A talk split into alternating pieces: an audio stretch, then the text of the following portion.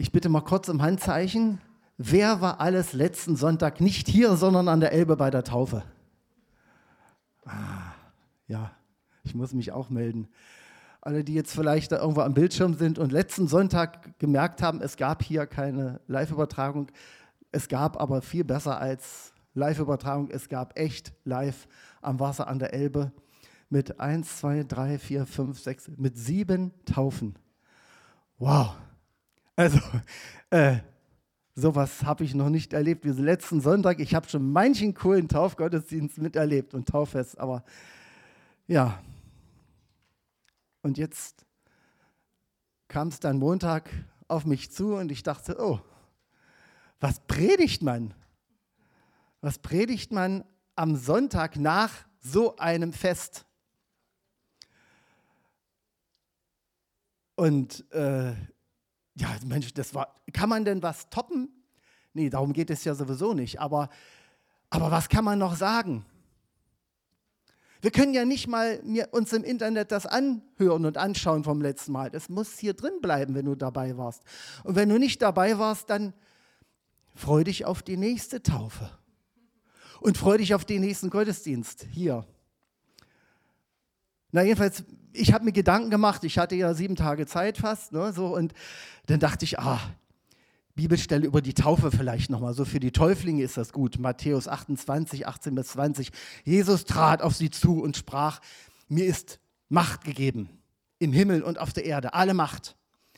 Darum geht zu allen Völkern und macht die Menschen zu meinen Jüngern, tauft sie auf den Namen des Vaters, des Sohnes und des Heiligen Geistes und lehrt sie alles zu befolgen, was ich euch geboten habe. Und seid gewiss, ich bin jeden Tag bei euch bis zum Ende der Welt. Ja, dachte ich, klar, kann man, kann man, aber irgendwie war mir nicht so ganz wohl dabei. Nicht, dass das nicht passen würde. Äh, grundsätzlich passt die Bibel und Dinge aus der Bibel jeden Tag und in jede Situation rein, wenn du dir Zeit nimmst dafür. Ja, dann habe ich weiter gegrübelt. Ich dachte, ah, Petrusbrief. Petrus war auch cool.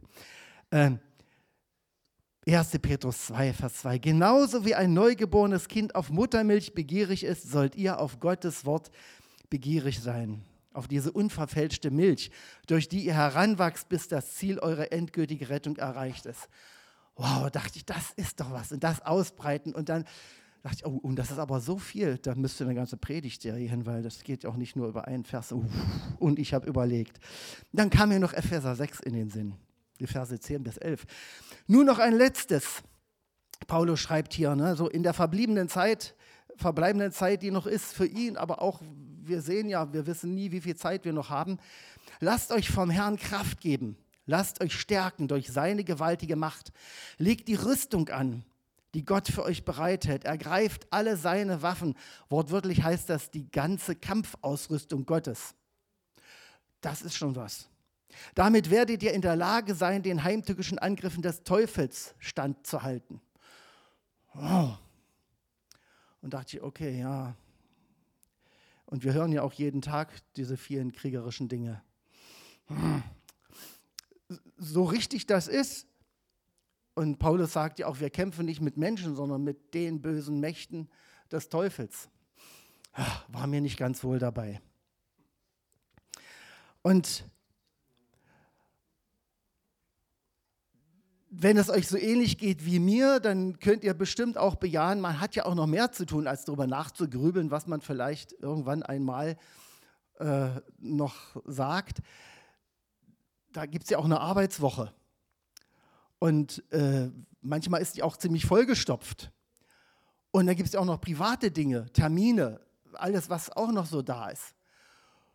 Und ja, das ist vielleicht doch besonders dann auch noch so, wenn man ein bisschen Garten hat oder noch in der Verwandtschaft, wo man auch mit helfen darf und dann kommt die Erntezeit dazu und so viele Sachen, die 24 Stunden reichen ja nicht aus. Und dann noch das Gegrübel. Was mache ich, Herr, was mache ich? Was sage ich? Und etwas habe ich dabei fast vergessen. Also äh, ich muss jetzt dazu sagen, und das sieht jetzt fast aus wie ein Werbeblock, mal bitte das Bild von Alpha in einem Jahr. Seit Anfang des Jahres gibt es von diesen Alpha-Leuten, Niki und Pippa Gamble, gibt es eine App und Podcast, wo man jeden Tag stückchenweise so durch die ganze Bibel kommt. Und weil ich aus meiner Vergangenheit weiß, dass das manchmal nicht ganz so hingehauen hat mit diesem regelmäßig Bibellesen und so, und ich dachte, aber ich habe jeden Tag zweimal 25 Minuten, 30 Minuten Zeit, wo ich nur im Auto sitze. Und da habe ich mir angewöhnt, seit Anfang des Jahres diese App laufen zu lassen. Ich lese dann während der Fahrt natürlich nicht, sondern ich höre. Und dann höre ich mir an, was auch die Originalstimmen, glücklicherweise, da hat man gleich so ein Gefühl von Vertrautheit, alle, die schon mal Alpha-Kurs miterlebt haben, ähm, wo man anhand von äh, verschiedenen Themen durch die ganze Bibel geführt wird. Und zum einen ist es ein Bibelleseplan und zum anderen ist es aber auch immer wieder dieses Verbinden mit Gedanken, die man haben kann. Manchmal, gerade wenn ich jetzt früh morgens dann losfahre, da bin ich noch nicht so voll da. Ich, Autofahren geht schon, ja, und dann habe ich ja auch Arbeit und da muss ich auch voll da sein. Aber ich bin dann sehr dankbar dafür, dass ich da schon mal so, ein, äh, ja, so eine richtige Stärkung kriege, so einen Start in den Tag. Und dann dachte ich, ja Mensch, eigentlich, ich muss mir doch keine Gedanken machen, was ich sage. Weil Gott sagt doch jeden Tag was zu mir. Ich gebe euch mal den ersten Tag Montag. Habe ich mal im Internet gefunden. Äh, in der Bibel-App sieht es ein bisschen anders aus, aber ist ja egal hier. Montag war zum Beispiel das Thema, wenn der Heilige Geist kommt. Und das haben wir ja erlebt. Wenn der Heilige Geist kommt. Äh, und da habe ich mir zum Beispiel dann angehört, wie der äh, Nicky Gamble, wie er dann erzählt hat von seinem ersten Alpha-Wochenende, was er damals geleitet hat. Und er schreibt, äh, ich wusste, er, der Heilige Geist, war stets der Einladung meiner Vorgänger gefolgt. Dennoch zweifelte ich. Hey, Nicky Gammel, der große Alpha-Mensch, hat gezweifelt. Er zweifelt, während er die Worte betet, komm, Heiliger Geist. Und er sagt, äh, ich schloss die Augen, weil ich nicht sehen wollte, was passiert, wenn nichts passiert. Und als ich meine Augen wieder öffnete, sah ich mit Erstaunen, dass der Heilige Geist gekommen war. Auf machtvolle Weise erfüllte er die Menschen, er veränderte ihr Leben. Das ist das Wirken des Heiligen Geistes. Deshalb beten wir im Laufe fast all unserer Gottesdienste irgendwann, komm, Heiliger Geist. Und wir dürfen es in Worten beten oder wir dürfen es in gesungenen Worten beten und in einem Herzen dürfen wir es beten jederzeit, weil er hat versprochen, er hat zugesagt, er kommt, wenn wir ihn darum bitten. Das dürfen wir jetzt machen. Und der Heilige Geist dient uns, steht da noch. Und das, was mich so beruhigt, er hat mehr Autorität als jeder Politiker. Und er spendet wirksamer Trost, als irgendjemand von uns das machen könnte. Und er heilt. Er heilt wunderbarer als jeder Arzt. Und er begabt Ärzte. Und er begabt andere Menschen in den verschiedensten Tätigkeiten. Er dient uns. Kommen wir auf Dienstag. Dienstag habe ich dann auch wieder im Auto gesessen und frühmorgens so mein, mein geistliches Frühstück unterwegs. Wie man ein geistliches Facelift bekommt. Bei Facelift dachte ich dann natürlich im ersten Moment, äh, Facelift, das möchte ich eigentlich nicht. Ich stehe zu meinen Falten. Aber darum geht es ja nicht. Und dann hat er gesagt, wie schön unser Gesicht ist, haben wir nicht in der Hand, aber den Ausdruck, den wir darauf tragen. Irgendjemand hat doch mal gesagt, ab einem gewissen Alter bist du selbst dafür verantwortlich, wie dein Gesicht aussieht. Manchmal, wenn wir jemanden so sehen, und die Begeisterung, die aus dem Gesicht herausstrahlt, dann sagen wir das auch. Wir unterhalten uns dann über jemanden und sagen, das hättest du mal sehen sollen, wie diese Person gestrahlt hat über das ganze Gesicht, wie die Augen früher glanzlos und trübe, wie die mit einmal ein Leuchten haben, lebendig sind. Ein lateinisches Sprichwort soll sagen, das Gesicht ist der Index des Geistes. Habe ich nicht gekannt, aber merke ich mir. Und es stimmt, dass die Augen Fenster zur Seele sind. Wenn wir wollen, dass uns jemand wirklich zuhört, dann suchen wir den Augenkontakt, nicht Michael? Ansonsten weißt du ja gar nicht, dass ich dich meine, wenn ich mit dir spreche. Ja. Cool. Geistliches Facelift. Am Mittwoch habe ich wieder im Auto gesessen. Sieh auf das Unsichtbare. Natürlich musste ich während der Autofahrt auf die Straße achten, das ist klar. Und manchmal merke ich dann auch, oh, es geht nicht weiter. Auf unserer Strecke ist jetzt gerade immer so eine Ampel, wo ich gar nicht weiß, wozu die eigentlich da ist. Da könnten zwei Autos durch, aber die Bauarbeiter haben es wichtig gefunden, da eine Ampel hinzustellen, dass man immer zwei, drei Minuten extra wartet. Hm. Aber muss ich mich von solchen sichtbaren Sachen entmutigen lassen oder wütend machen lassen? Ich kann auf das Unsichtbare schauen. Wenn ich an Paulus denke, der hatte andere Probleme als eine Ampel im Weg zur Arbeit. Der schreibt einmal, dass er unter anderem gesteinigt wurde, weggejagt, ständig missverstanden, selbst von Gemeinden, die er mit aufgebaut hatte. Hm. Im 2. Korinther 4 hat er dann geschrieben, na Korinther, die Korinther waren so eine Problemgemeinde für ihn, äh, wo es dann hin und her ging und er Mühe hatte, äh, sich mit denen wieder zu einigen. Er sagt dann, wir allerdings sind für diesen kostbaren Schatz, der uns anvertraut ist, nur wie zerbrechliche Gefäße. Also es kommt nicht auf uns an, wie stark oder mächtig wir sind. Aber dieser Schatz, das ist das Evangelium von Jesus Christus. Und wir müssen das so gut wir können weitergeben. Und er sagt, Gottes Kraft ist es. Und die kommt nicht aus uns selbst. Von allen Seiten dringen Schwierigkeiten auf uns ein aber wir werden nicht davon erdrückt. Wir wissen oft nicht mehr weiter, aber wir verzweifeln nicht. Wir werden verfolgt und sind nicht verlassen, trotzdem nicht. Und auch wenn wir zu Boden geworfen werden, kommen wir nicht um. Und dieser Schatz, dieser unsichtbare, das ist eben viel mehr als das, was ich auf dem Konto habe oder was ich bei jemandem glaube zu sehen, wenn das teure Auto vor der Tür steht. Das Unsichtbare ist das, auf das Gott Wert legt. Und das meint er mit den Schätzen im Himmel.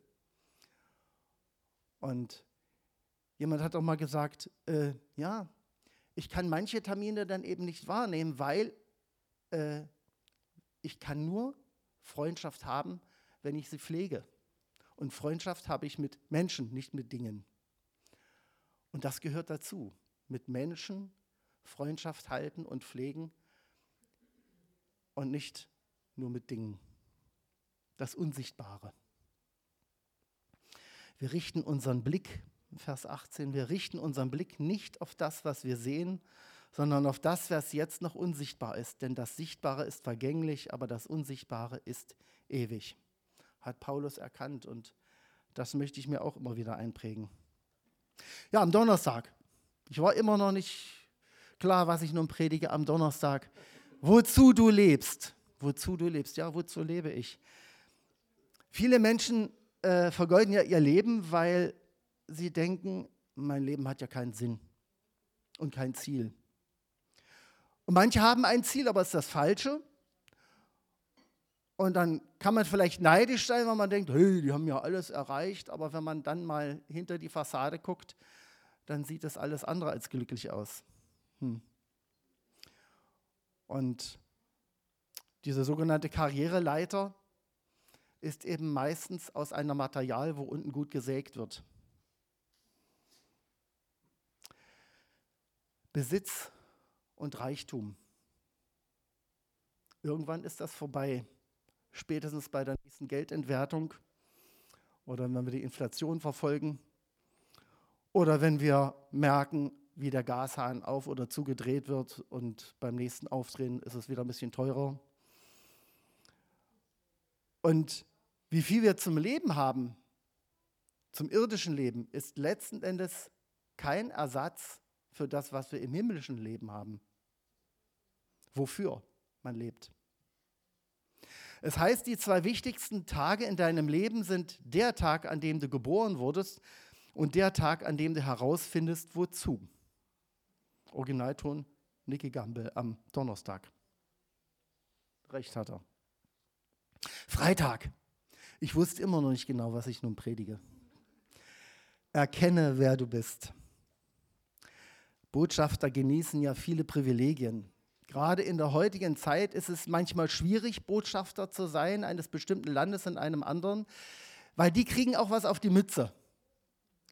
Die kriegen auch was auf die Mütze für das, was sie selbst gar nicht zu verantworten haben, aber sie sind ja nun mal Botschafter ihres Landes. Sind nicht die Regierungsleute, aber die Botschafter. Und wenn ich mir vorstelle, dass ich ein Botschafter bin, kein politischer, sondern wie Paulus schreibt, ich bin ein Botschafter Christi. Deshalb treten wir im Auftrag von Christus als seine Gesandten auf. 2. Korinther 5, Vers 20. Gott selbst ist es, der die Menschen durch uns zur Umkehr ruft. Wir bitten im Namen von Christus, nehmt die Versöhnung an, die Gott euch anbietet. Wer von uns hat nicht schon mal was auf die Mütze gekriegt, wenn er versucht hat, als Botschafter Christi unterwegs zu sein? Das muss ja nicht direkt sein, dass du hinterher einen Schmerz verspürst. Manchmal ist der Schmerz dann auch im Herzen, wenn dir jemand eine entsprechende Bemerkung gibt oder einfach nicht zuhört oder dich für verrückt erklärt. Ja, dann bist du verrückt. Steht auch in der Bibel, nämlich vom Reich der Finsternis in das Reich des lieben Sohnes. Amen. Und wir haben das Vorrecht, Botschafter zu sein, ohne dass uns irgendein Staat dazu auserwählt hat. Natürlich kriegen wir jetzt hier auch keinen äh, Lohn ausgezahlt dafür. Aber wir haben längst ein himmlisches Konto. Unser Lohn ist nämlich im Himmel und das ist die Ewigkeit. Und das ist eine Herrlichkeit. Und dagegen muss ich mir immer wieder vor Augen führen, dagegen sind meine jetzt 57 Jahre nicht mein halber Atemzug. Puh. Stell dir vor, durch dich ruft Gott jeden Menschen, mit dem du zusammenkommst, auf, lass dich versöhnen mit Gott. Gott ist dazu bereit. Manchmal sind wir undercover. Hm. Schade. Wir sind trotzdem Botschafter.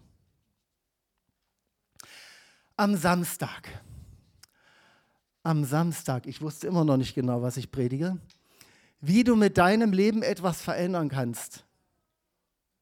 Ja. Hm.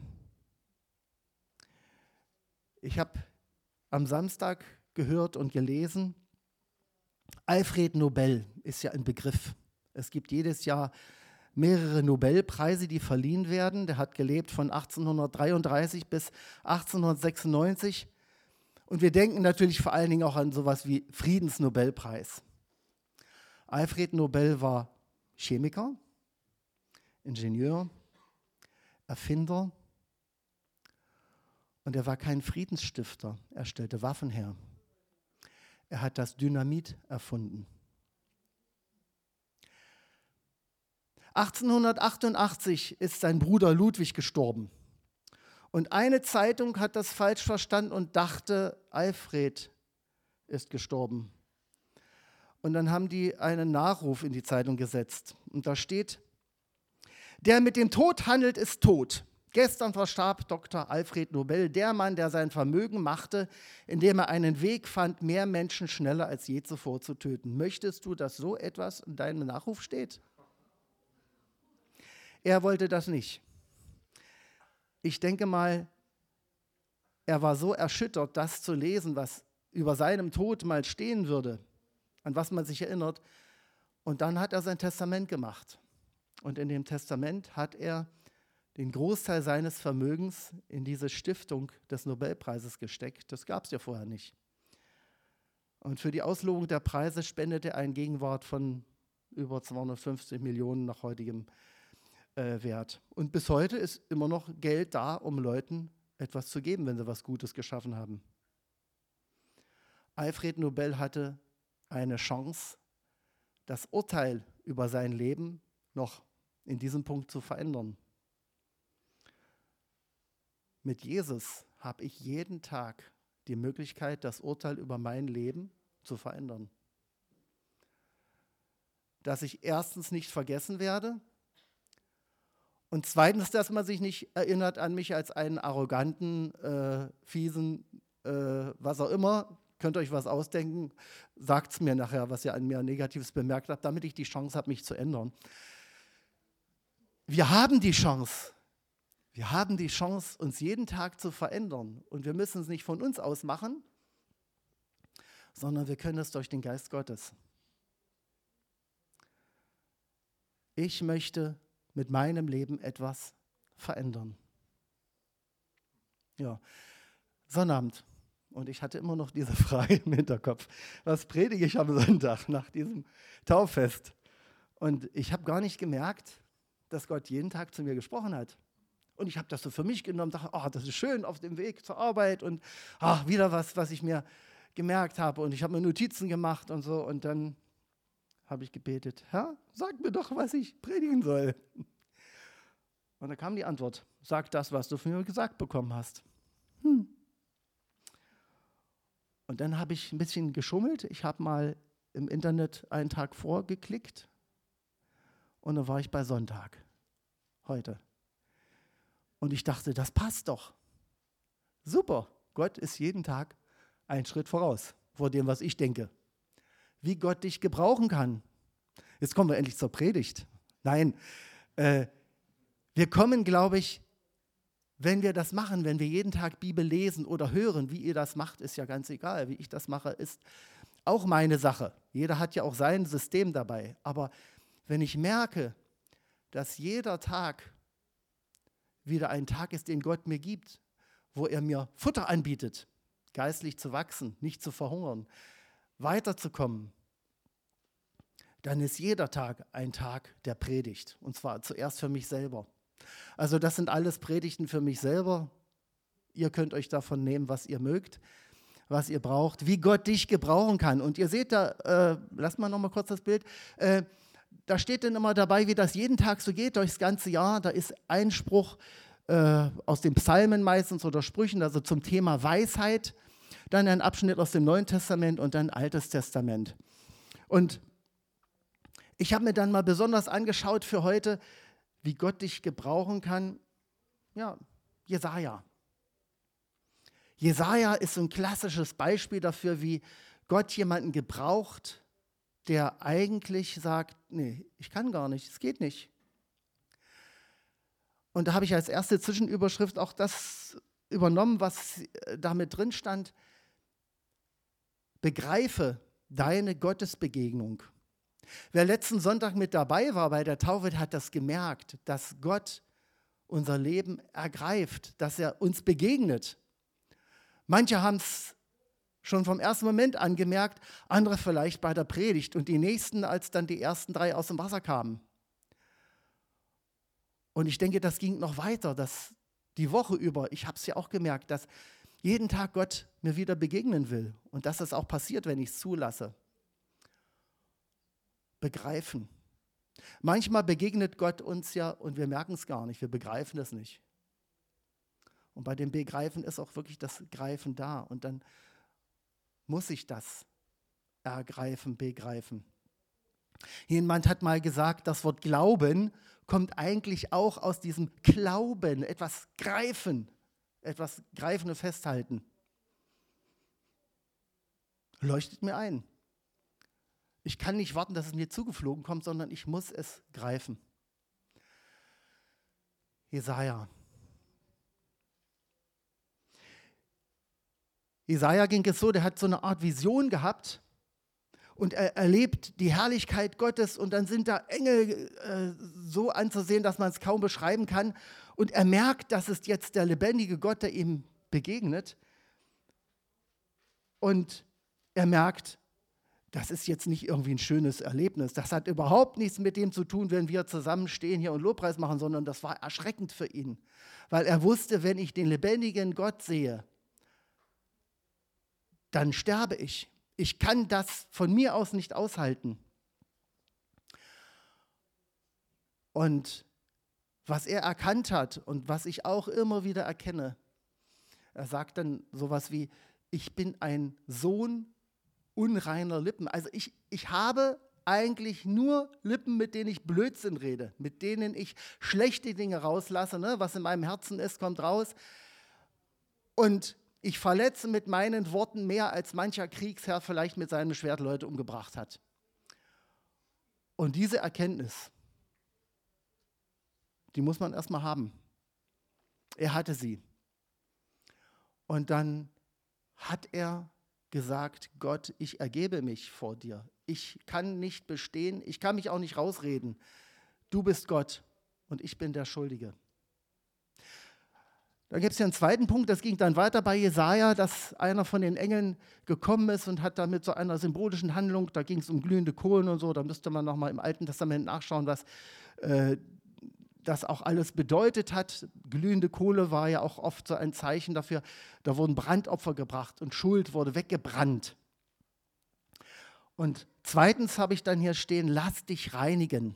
Das war dann für den Jesaja wie so eine Reinigung.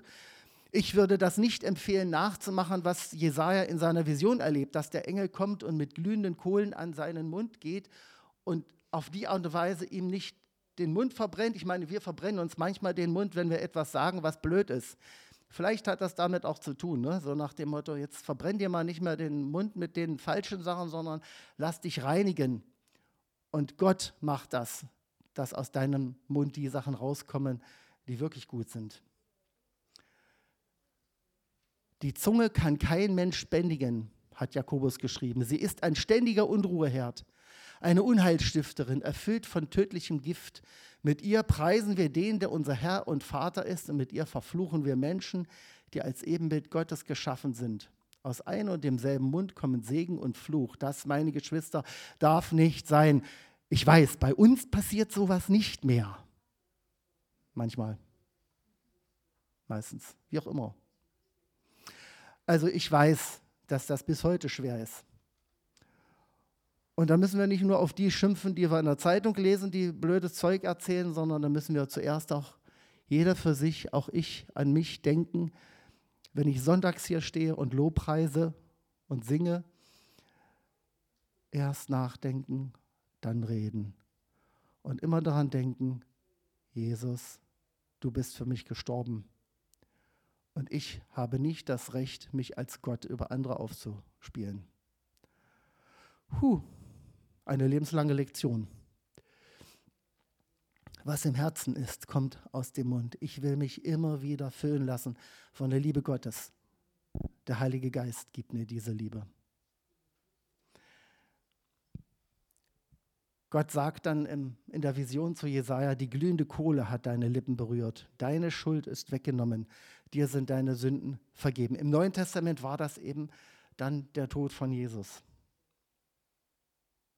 Drittens, sage zu Gott, ich gebe mein Bestes.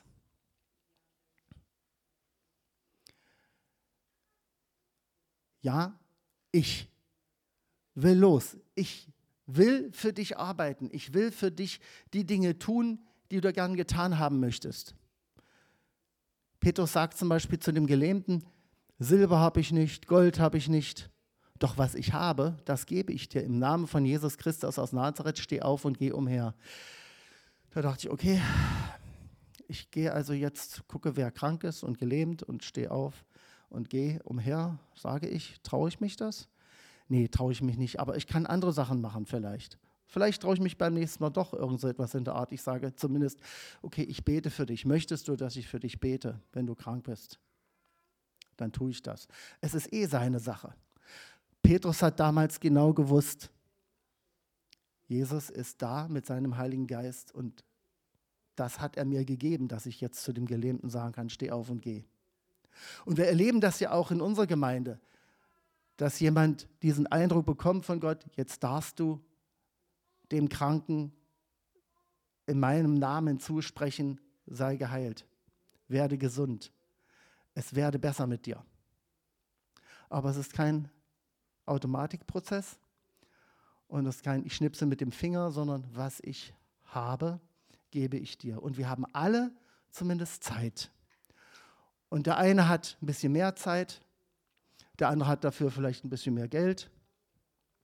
Der nächste hat vielleicht dafür eine bestimmte Gabe, die er einbringen kann. Und der nächste, der hat vielleicht einfach eine Reihe von Bekanntschaften, wo er sagt, hey, ich bin da auch begabt dazu, diese Freundschaften zu halten und so, und da kann ich mich eingeben. Was ich habe, gebe ich. Und das finde ich so schön, weil das aus den Rangern kommt, dieser Satz, ne, mit Gottes Hilfe will ich mein Bestes geben, mein Bestes tun. Nicht das Beste, das Beste hat Jesus gegeben, aber mein Bestes kann ich. Und das ist bei dem einen mehr, bei dem anderen weniger. Aber es geht darum, dass wir geben. Jesaja hat gesagt: Hier bin ich, sende mich. Jesaja hat auf den Ruf Gottes geantwortet. Und das Erstaunliche ist ja, Gott sagt Jesaja im nächsten Moment, du wirst losgehen und wirst zu deinem Volk predigen, aber die werden gar nicht zuhören wollen. Oder sie hören zu und wollen es nicht verstehen. Oder sie wollen es verstehen und können es nicht verstehen. Und trotzdem, geh und sage. Ich erlebe das auch manchmal. Aber meistens erlebe ich, wenn ich mich ernsthaft und ehrlich und aufrichtig mit Menschen unterhalte darüber und wenn ich auch zuhöre, dann, dann ist da ein offenes Ohr. Und dann kommt auch das Evangelium an. Vielleicht nicht so, wie ich mir das gerade vorgestellt habe, aber es kommt und es fließt. Und ich merke, dass ich es ja gar nicht mache, sondern das ist der Geist Gottes, der wirkt. Jesaja hat später diese Prophezeiung gemacht: Die Jungfrau wird ein Kind erwarten. Sie wird einem Sohn das Leben schenken. Er wird Immanuel genannt werden, Gott mit uns. Und wir erinnern uns, das war die Geburt von Jesus Christus. Matthäus hat darauf hingewiesen. Und der Apostel Paulus, der ja auch erst sogar ein Christenverfolger war, der hat so circa 300 Jahre später geschrieben in Römer 10, ab Vers 14, nun ist es doch so, den Herrn anrufen kann man nur, wenn man an ihn glaubt.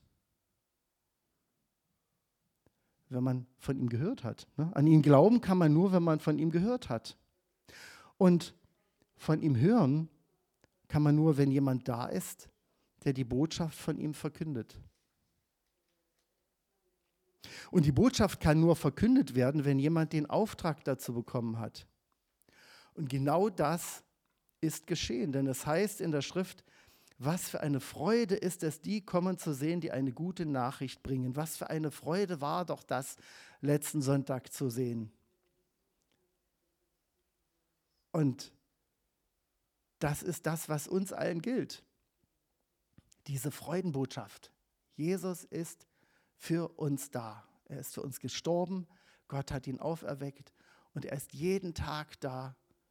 Ein Gebet entfernt und du hast ihn in deinem Leben.